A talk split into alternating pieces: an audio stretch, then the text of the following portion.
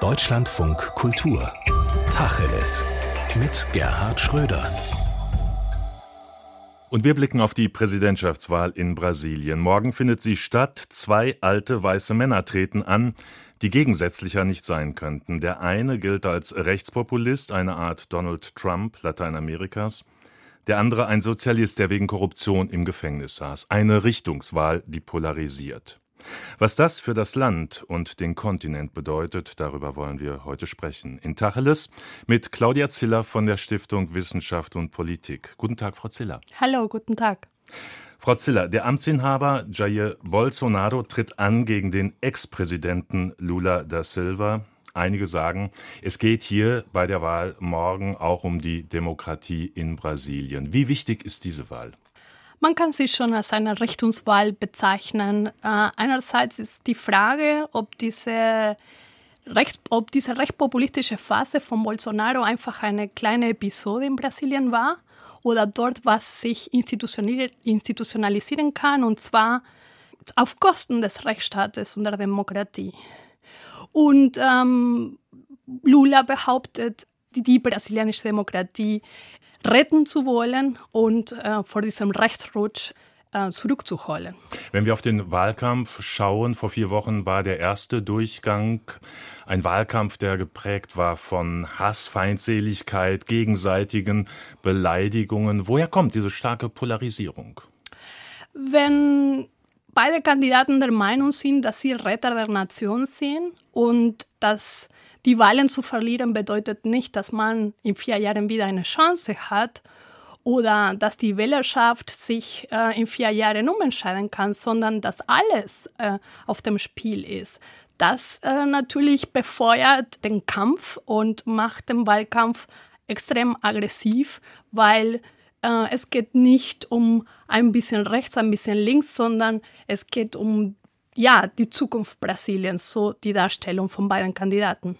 Diese aufgeheizte Stimmung, die spiegelt sich ja auch wieder. Der Amtsinhaber Bolsonaro hat angedeutet, er werde eine Wahlniederlage nicht akzeptieren. Nehmen Sie das ernst? Es gibt ja auch Gerüchte, dass äh, vielleicht sogar das Militär intervenieren könnte, ein Putsch nicht völlig ausgeschlossen wäre, wenn Lula da Silva gewinnen würde. Muss man das ernst nehmen? Ich glaube, dass es eine Gefahr gibt für eine schwierige Transition, für einen schwierigen äh, Machtwechsel. Ich halte den Wahlprozess in Brasilien für äh, rechtmäßig und fair. Und im Grunde diese Institutionen, die Bolsonaro kritisiert, sind, die ihm erlaubt haben, an die Macht zu kommen, was äh, seine Anschuldigungen sozusagen äh, ähm, absurd macht, weil das sind die gleichen Institutionen, das ist auch die elektronische Stimmgebung und damals hatte er keine Zweifel an seinem Wahlsieg. Was ich hoffe ist, dass das Wahlergebnis eindeutig genug ist, dass äh, die Diskussion darüber, ob die Wahlen fair war, sich erübrigt. Und die Frage ist, vielleicht will, wird es kein sozusagen keine normale Zeremonie gäbe von Machtübergabe, falls Lula gewinnt. Vielleicht werden sie nicht in derselben Institution sein, sondern vielleicht sind zwei getrennte ja, Events. Aber entscheidend ist, wie wird das Militär darüber dazu sagen. Ich glaube nicht, dass es heute im Interesse des Militärs ist, politisch äh, stärker einzugreifen. Das glaube ich für den aktuellen Zeitpunkt nicht schon vor der Wahl eine mögliche Niederlage nicht anerkennen. Das erinnert ja dann sehr stark an Donald Trump, äh, der bis heute bestreitet, dass er die letzte Wahl verloren habe. Auch in einigen anderen Punkten erinnert Bolsonaro an Trump, was die Inszenierung, aber auch die politische Positionierung, auch die Unterhöhlung von demokratischen Institutionen anbetrifft. Ähm, ist er eine lateinamerikanische Version von Donald Trump. Würden Sie diesem Bild zustimmen? Also es gibt viele Gemeinsamkeiten, die er nicht nur mit Donald Trump hat, sondern mit vielen Populisten. Und äh, wenn wir dann die inhaltliche Ausrichtung sehen, natürlich sind die Gemeinsamkeiten mit Trump umso größer, weil beide politisch äh, betrachtet äh, rechts von der Mitte stehen oder besser gesagt außen rechts, ne? weit außen. Dadurch sind die Gemeinsamkeiten noch größer. Die Rede gegen das Establishment, zu behaupten, man gehört nicht zur politischen Klasse, zu behaupten, man vertritt das Volk und die Institutionen des Staates nicht oder in Frage zu stellen, was Rechtsstaat und Gewaltenteilung angeht. Ich sehe einen Unterschied insofern, als die Rolle des Militärs in Brasilien viel zentraler ist und auch in der Regierung von Bolsonaro. Das ist der erste Unterschied.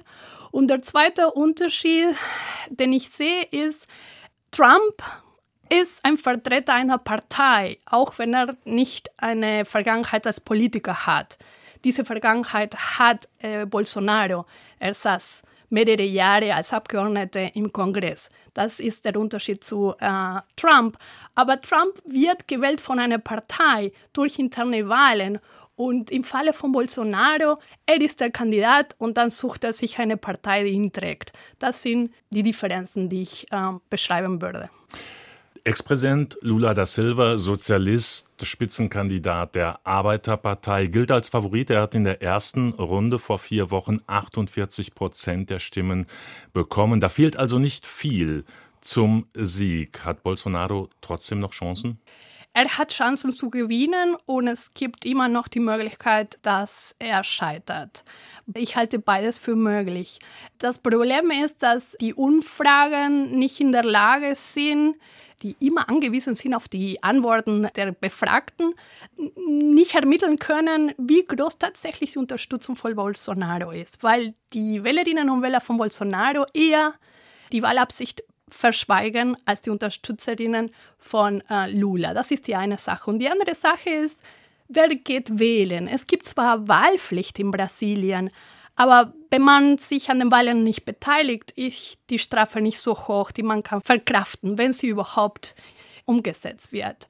Im ersten Wahlgang war auch ein Faktor, dass viele Wählerinnen und Wähler von Lula nicht zur Wahl gegangen sind, obwohl sie bei den Umfragen ihre Wahlabsicht ausgesprochen hatten. Und das sind Faktoren, die sich klären am Tag des mhm. Urnenganges. Und man muss auch sagen, schon vor vier Jahren hatten die wenigsten Bolsonaro einen Wahlsieg äh, zugetraut und auch vor vier Wochen in der ersten Runde waren viele überrascht, dass Bolsonaro so stark abgeschnitten hat. Also eine Überraschung ist möglich. Eine Überraschung ist möglich und man hat in den letzten äh, Wochen und Tagen gesehen, dass während Lula ähm, auf der Ebene der Wahlabsicht stagniert, in den Umfragen diejenigen, die aussagen, äh, für Bolsonaro zu wählen, wachsen, also immer mehr werden. Das heißt, der äh, Abstand zwischen Lula und Bolsonaro wird äh, zunehmend kleiner. Schauen wir auf die beiden Kandidaten, vielleicht zunächst auf Bolsonaro, den amtierenden Präsidenten, seit vier Jahren im Amt, erzkonservativ, ein Mann der Wirtschaft mit neoliberalem Programm. Was hat er erreicht in den vier Jahren? Es ist sehr schwer, Sachen zu benennen als Ergebnis seiner Regierung. Also Brasilien ist heute mit den gleichen Herausforderungen konfrontiert, von denen wir 2018 sprachen. Ähm, man muss äh, noch erwähnen, dass in diesen vier Jahren zwei wichtige Sachen passiert sind, für die Brasilien wenig kann, aber die nicht nur Brasilien, sondern auch die Region und die Welt äh, stark betroffen haben. Und das ist einmal die Pandemie und dann der Krieg äh, in der Ukraine, gefolgt vom Sanktionsregime. Darunter leidet die brasilianische Wirtschaft, äh, ähnlich wie andere lateinamerikanischen Staaten. Giles, sein Wirtschaftsminister, der ein Chicago-Boy ist, mit sehr ausgeprägten neoliberalen Ideen, konnte sein neoliberales Programm nicht in der Form umsetzen, äh, wie er das gerne gemacht hätte.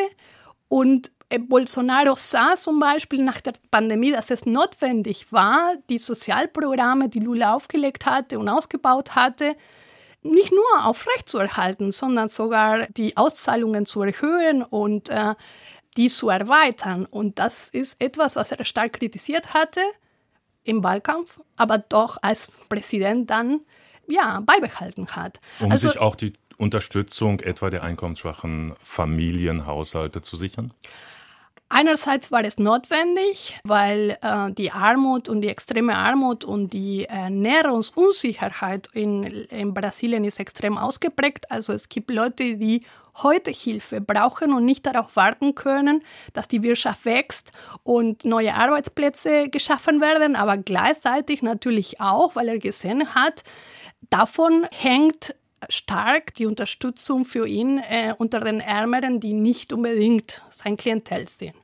Angetreten mit einem strikt wirtschaftsliberalen Programm, Unternehmenssteuern senken, Privatisierungen, Regulierungen abbauen, hat das Erfolge gehabt? Nicht nur hat es nicht wirklich Erfolge gehabt, sondern es konnte nicht in der Form umgesetzt werden. Ja, also die Privatisierung, ja, es gab Privatisierung, es gab der Regulierung, aber nicht in dem Ausmaß wie versprochen. Und dann ist es in der aktuellen Situation schwierig zu sagen, was ist die Leistung der Regierung und was ist ein Ergebnis von vielen Faktoren, die da zusammenspielen.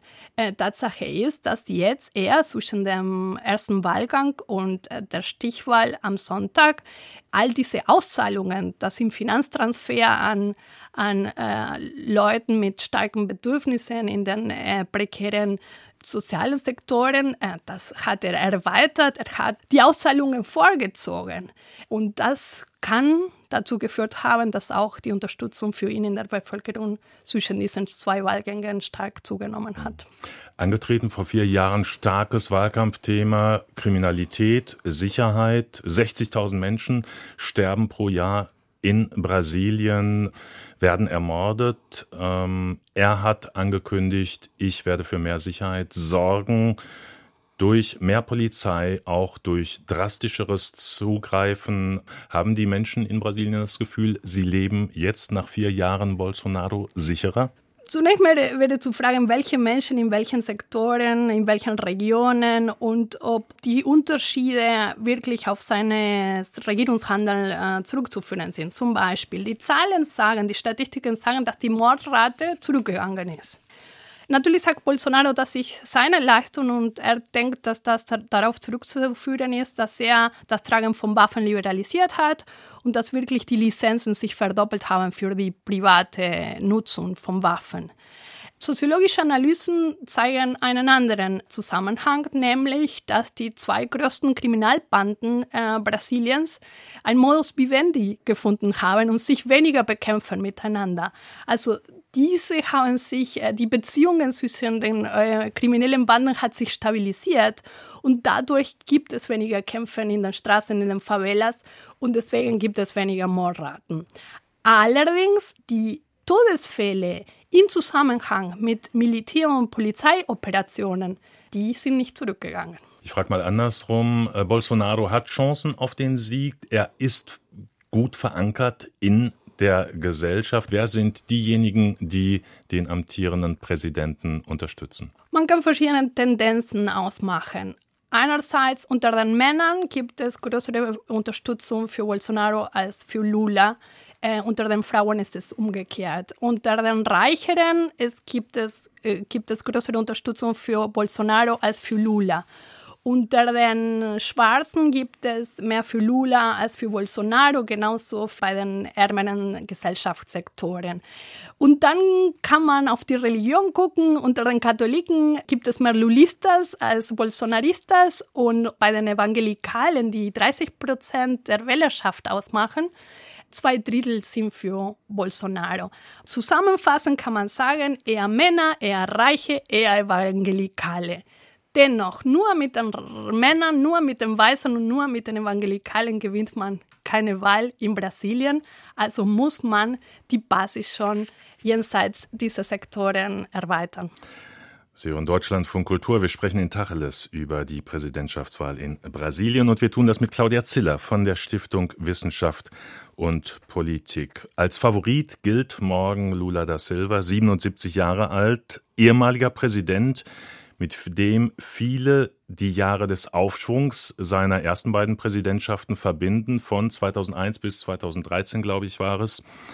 Ein Mann, äh, der allerdings auch belastet ist von Vorwürfen der Korruption, die ihm auch eine Gefängnisstrafe eingebracht haben. Warum gilt er trotzdem für viele als Hoffnungsträger. Mit 77 Jahren verkörpert er ja eigentlich mehr die Vergangenheit. Das ist eine gute Frage, die ich mir auch stelle. Also die erste Frage, warum haben die progressiven und linken Parteien es nicht geschafft, eine Figur der Zukunft zu präsentieren, wie das in Chile der Fall war mit Gabriel Boric zum Beispiel, und zwar nicht ohne Erfolg. Aber im Grunde hat Lula der polarisiert immer noch eine sehr sichere Unterstützung eines gewissen Anteils der Bevölkerung und darauf wurde, haben sie gesetzt. Und ich glaube, mit Haddad, mit seinem äh, Nachfolger, als er nicht kandidieren durfte, hat die PT, die Partei Lulas, die Wahlen verloren. Und dann haben sie sozusagen auf einen Gewinner gesetzt, aber auf einen Gewinner einer anderen Zeit, wie Sie sagten, ja. Mit äh, Lula verbindet man nicht nur zwei riesige Korruptionsfälle, äh, Skandale, sondern auch fette Jahre, ja, also Jahre, wo es ein, wo die Rohstoffe hohe Preise genossen auf dem internationalen Markt, wo die Staatseinnahmen sehr hoch waren, wo die wachsende Wirtschaft und ich glaube, die Hoffnung ist ein bisschen, dass man mit Lula sich an diese Vergangenheit erinnert, in der Hoffnung, man würde, man könnte aus der Zukunft was Ähnliches machen, aber das wird nicht der Fall sein. Warum nicht? Weil die Bedingungen sich stark verändert haben. Äh, der internationale Kontext ist jetzt eine große Herausforderung für Brasilien. Ähm, ich habe Brasilien hat immer noch mit den Folgen der Pandemie äh, zu kämpfen und Gegenwind aus der Weltwirtschaft. Was man gesucht hat mit China war eine Diversifizierung der, des Außenhandels, aber die Diversifizierung, die China als neuer Handelspartner gebracht hat, wurde jetzt so, so eine Konzentration auf Rohstoffe, die Brasilien äh, nach China exportiert. Es gab einen Prozess der Deindustrialisierung. Unter, äh, nicht nur unter Lula, sondern auch natürlich jetzt unter Bolsonaro. Die Korruptionsfälle haben auch und Petrobras haben auch zu Deindustrialisierung geführt, weil viele brasilianische Unternehmen, die auch im Ausland aktiv waren, da verwickelt waren und es mussten viele Geschäfte sich auf vielen Geschäften zurückziehen. Und letzter Punkt vielleicht noch, die politische Lage wird national eine andere sein, weil selbst wenn Lula jetzt die Wahlen gewinnt, äh, im Kongress konnte Bolsonaro seine Machtbasis ausbauen, sowohl im Abgeordnetenhaus als auch im Senat und bisher auf der Ebene der Gouverneure im föderalen Brasilien. Äh, in diesen Bundesstaaten haben mehr Unterstützer von Bolsonaro die Wahlen gewonnen als von Lula. Mhm. Also das heißt, die Machtbasis äh, Lulas äh, in diesem Falle wird kleiner sein, er wird eine starke Opposition haben und die Parteien, die ihn unterstützen, sind viele, sehr fragmentiert. Im Grunde, das Lager Bolsonaro ist weniger fragmentiert und hat einen höheren Zusammenhalt. Wir haben schon ein paar Probleme angesprochen. Sie haben gerade die Probleme, die es bei der Umsetzung geben könnte, den Widerstand, den es im Parlament geben könnte für Lula, wenn er denn gewählt wird. Die Frage ist ja, was hat er vor? Welche Antworten hat er auf die Probleme? Die brasilianische Wirtschaft ist deutlich abgesagt. Sie war mal die fünftstärkste der Welt. Mittlerweile, glaube ich, nur noch auf Rang 12. Äh, es fehlt eine Modernisierung. Es fehlen ähm, auch Wachstumskräfte. Aus der ersten Phase äh, der Präsidentschaft von Lula haben wir erlebt, Sozialprogramme, starker Staat, finanziert durch Einnahmen aus hohen Rohstoffpreisen. Das war damals seine Antwort. Was ist jetzt seine Antwort? Wie will er die Wirtschaft und auch die Spaltung der Gesellschaft äh, überwinden? Wie er die, die Wirtschaft ankurbeln will, da ist er nicht besonders ausführlich. Er bezieht sich vor allem auf die Bedürfnisse der Bevölkerung. Was er in Aussicht stellt, ist eher eine nachfrageorientierte Wirtschaftspolitik, während Bolsonaro eher eine angebotsorientierte Wirtschaftspolitik äh, verspricht. Er spricht von Steuerentlastungen für die Armen, er spricht von Erhöhung des Mindestlohns und damit die Hoffnung verbunden, dass der Konsum steigt und durch den Konsum dann die Wirtschaft gefördert wird, die Wirtschaftsentwicklung. Und Bolsonaro auf der anderen Seite ist das andere, ne? also mehr Freiheit für um aufzumachen, Liberalisierung des Arbeitsrechts, in der Hoffnung, da wird das Angebot größer und günstiger für die Bevölkerung. Aber ganz konkret wird keiner von beiden, wie unter diesen widrigen internationalen und nationalen Bedingungen die Wirtschaft äh, wirklich ja, angekurbelt werden soll oder wie eine Industrialisierung wieder gefördert werden soll. Darüber sagen Sie recht wenig. Was würden Sie denn sagen? Was wäre notwendig? Äh, die extreme Armut haben Sie angesprochen, die ist in den vergangenen Jahren nochmal deutlich gewachsen, was zur Spaltung der Gesellschaft beigetragen hat. Notwendig wären also mehr Arbeitsplätze, auch gut bezahlte Arbeitsplätze. Was wäre nötig, um da mehr Dynamik reinzubekommen? Ich würde auf eine Effizienzsteigerung setzen. Effizienzsteigerung heißt es, dass die Arbeitsstunde mehr ergiebiger ist, als sie es heute ist in Brasilien. Das heißt, die Bedingungen zu schaffen, damit äh, die Arbeitsart sich leistet und Erträge äh, erbringt. Wir haben mit einem sehr ineffizienten Staat zu tun, mit einer unglaublich hohen Korruption. Korruption frisst Ressourcen soziale Ungleichheit ist äh, unglaublich ausgeprägt. Ähm, es gab in den letzten Monaten eine Verbesserung, haben sich die makroökonomischen Daten leicht verbessert, aber die Frage ist, ob das zum Trend wird und was bedeutet, wenn das Bruttoinlandprodukt äh, wächst, ob die Verteilung dann noch stimmt, weil in den letzten Monaten hat man auch eine Zunahme der Einkommenskonzentration gesehen. Also im Grunde Effizienzsteigerung, Produktivität im Grunde. Und dann muss man natürlich investieren in Bildung in den öffentlichen Schulen, dass dass es nicht mehr eine Zweiklassengesellschaft gibt, wo die, die es sich leisten können, alles privat in Anspruch nehmen, Gesundheit, Bildung und so weiter und dann natürlich auf dem Arbeitsmarkt ungleich größere Chancen haben als die, die verdammt waren, sozusagen sich äh, auf den Staat zu verlassen. Nötig wären sicher auch mehr Investitionen, mehr Investitionen vielleicht auch aus dem Ausland, aus Europa etwa oder den USA. Nun gilt Lula, zumindest wird er von seinen Gegnern so dargestellt, als Unternehmerschreck, als Sozialist. Äh, könnte das zum Nachteil werden? Ich glaube nicht, dass, dass die, die international mittlerweile der Ruf von Lula so ist. Also damals, als er kandidierte zum ersten Mal, hat er deutlich gemacht in einem Brief, der veröffentlicht wurde in den Zeitungen, die Wirtschaft und die Wirtschaftsinteressen brauchen keine Angst vor mir zu haben. Und im Grunde mit seinen zwei Amtszeiten hat er das bestätigt. Ähm, äh, die Unternehmen haben unter ihm nicht gelitten und es war eine gute Zeit äh, für alle. Ich glaube nicht, dass er weiterhin ernsthaft äh, dieses Image hat. Die Frage ist, wird Brasilien die nötige politische Stabilität haben, so dass Investoren im Ausland sagen, okay, da kann man planen, da kann man was riskieren, es lohnt sich und man kann sozusagen, ja, da sein Geld stecken, ohne böse Überraschungen zu bekommen. Sie sind skeptisch. Ja, ich meine, wenn Machtwechsel immer eine ausgeprägte Richtungswechsel bedeutet, also die Kontinuität braucht man nicht, indem immer die gleiche Partei gewählt wird oder immer der gleiche Kandidat antritt und gewinnt. Die Kontinuität braucht man in einer Demokratie, über Parteiwechsel und Kandidatenwechsel hinweg. Und äh, glaube ich nicht, dass Brasilien äh, gerade das anbieten kann. Ein Thema, das hier in Europa, in Deutschland natürlich auch immer genau betrachtet, beobachtet wird, ist das Thema Klimaschutz, ähm, der Schutz auch des Amazonas, des Regenwaldes.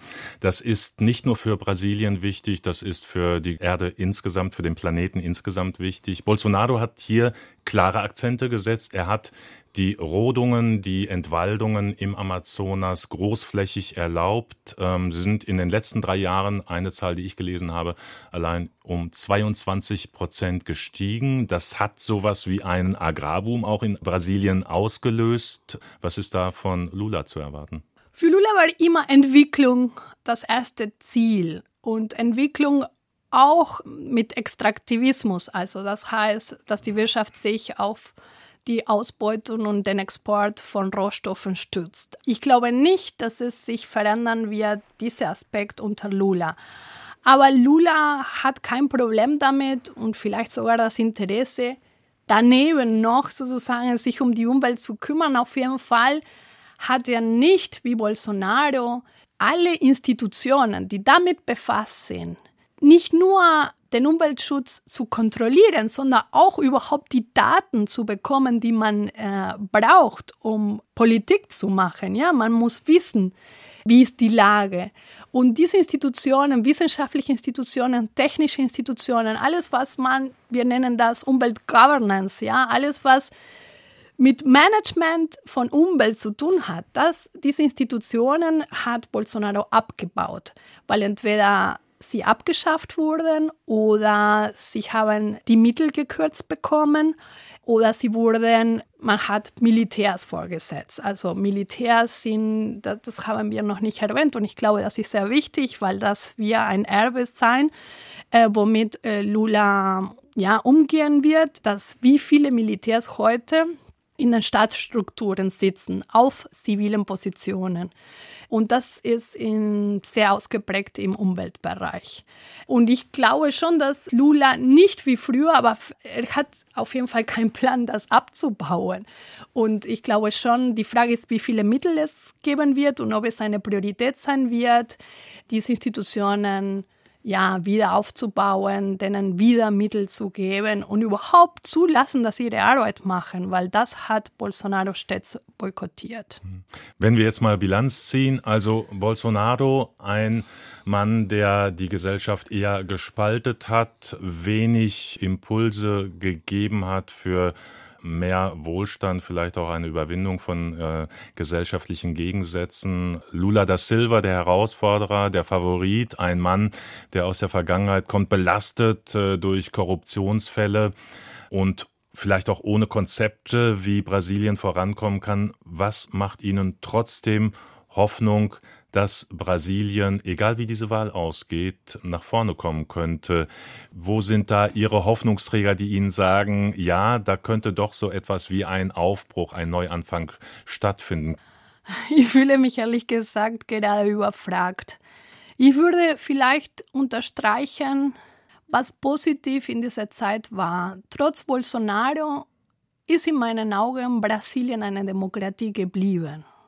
Und das ist nicht wenig weil wir sehen international eine Autokratisierungswelle und wir sehen auch in Lateinamerika eine zunehmende Erosion der Demokratie. Zur Erosion der Demokratie hat sicherlich Bolsonaro beigetragen. Aber er hat es nicht geschafft, den Rechtsstaat und die Demokratie, ja, und die Gewaltenteilung zum Beispiel und die Wahlprozesse so zu beschädigen, dass wir auch heute sagen müssten, Brasilien ist keine Demokratie mehr. Nein, also wir haben nicht gesehen, dass jetzt Institutionen, die dafür da sind, Regierungshandel zu kontrollieren, gleichgeschaltet worden wären. Das hat er nicht geschafft. Er hat einen extrem antidemokratischen Diskurs und er verhält sich als Präsident, hat sich weiterhin als ein Mann der Opposition verhalten. Er war Opposition in der Präsidentschaft. Aber die Hoffnungsträger, sehen Sie die oder müssen wir sagen, wenn das Schlimmste verhindert wird, nämlich noch mehr Tendenzen zur Autokratie, dann ist das das, was erreicht werden kann?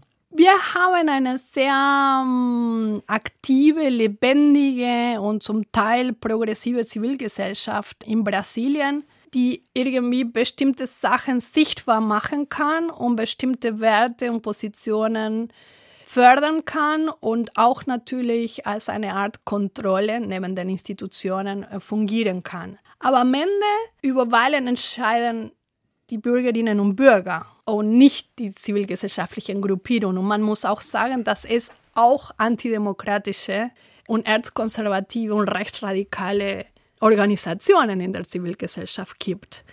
Wie Sie sehen, tue ich mir sehr schwer damit, einen Hoffnungsträger oder eine Hoffnungsträgerin äh, zu benennen.